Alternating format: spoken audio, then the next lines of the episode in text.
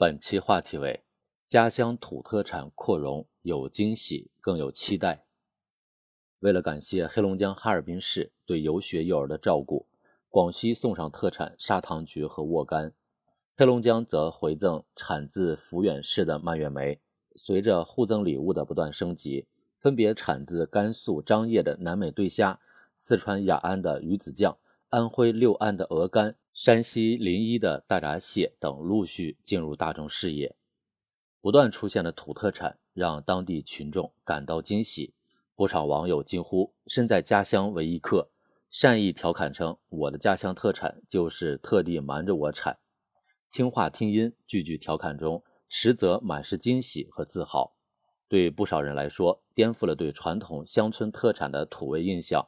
新土特产自带的地域反差感。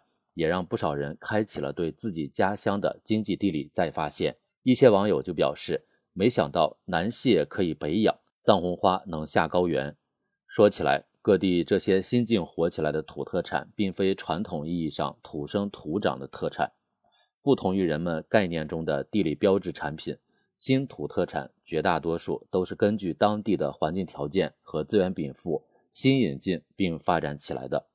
我国本就幅员辽阔，气候类型多样，局部小环境各异。近年来，农业科技不断发展，设施农业日益成熟并广泛应用，大大拓展了农业生产的物理边界，重新激活了可能沉睡的资源，带来了更多的可能性。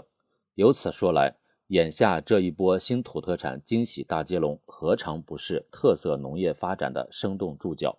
之后，相信更多具有反差感的新品类将会多地出现。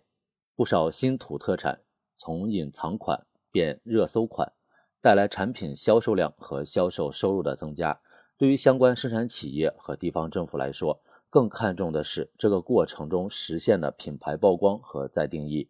就拿最开始被关注的黑龙江蔓越莓来说，经此一役，在消费者的果篮子中开始有了姓名。至于鱼子酱、鹅肝等等，也不必再非进口不可了。我国的消费市场足够庞大，消费升级的动能足够强劲，完全能够接得住不断扩容的新土特产。倒是不少新土特产给人们的那种“原来它就在这里”的新鲜感，给我们提了个醒。酒香也怕巷子深，专注技术和质量固然没错，但也不能忽视品牌建设和推广。这既事关新土特产的价值实现。从某种程度上说，也是对企业乃至产业护城河的加固。对广大消费者来说，随着这种信息差的消弭，消费选择和决策也将更具弹性。当然，一些新土特产墙里开花墙外香，也自有其原因。比如生产地本就非销售目标市场，而电子商务、订单农业等新兴业态模式的广泛应用，给新土特产发展带来新机。但也确会淡化原产地标签效应，突涌而至的流量或许很快会消散。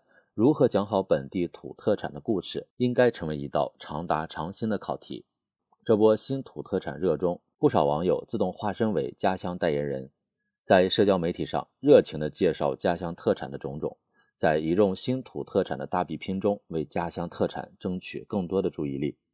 每一份自发的热情和努力背后，都是对家乡发展的殷殷期待和满满祝愿。寄望自己的家乡在经济回升、消费回暖的大势中，踏准发展的节拍，蓄积竞争的优势，让更多人共享发展红利。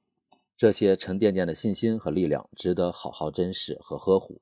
希望新年伊始，这波新土特产热，为地方深入发掘独特资源、精准务实布局，并发展特色产业，带来更多思考和谋划。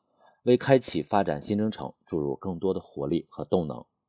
更多公考内容，请关注微信公众号“跟着评论学申论”。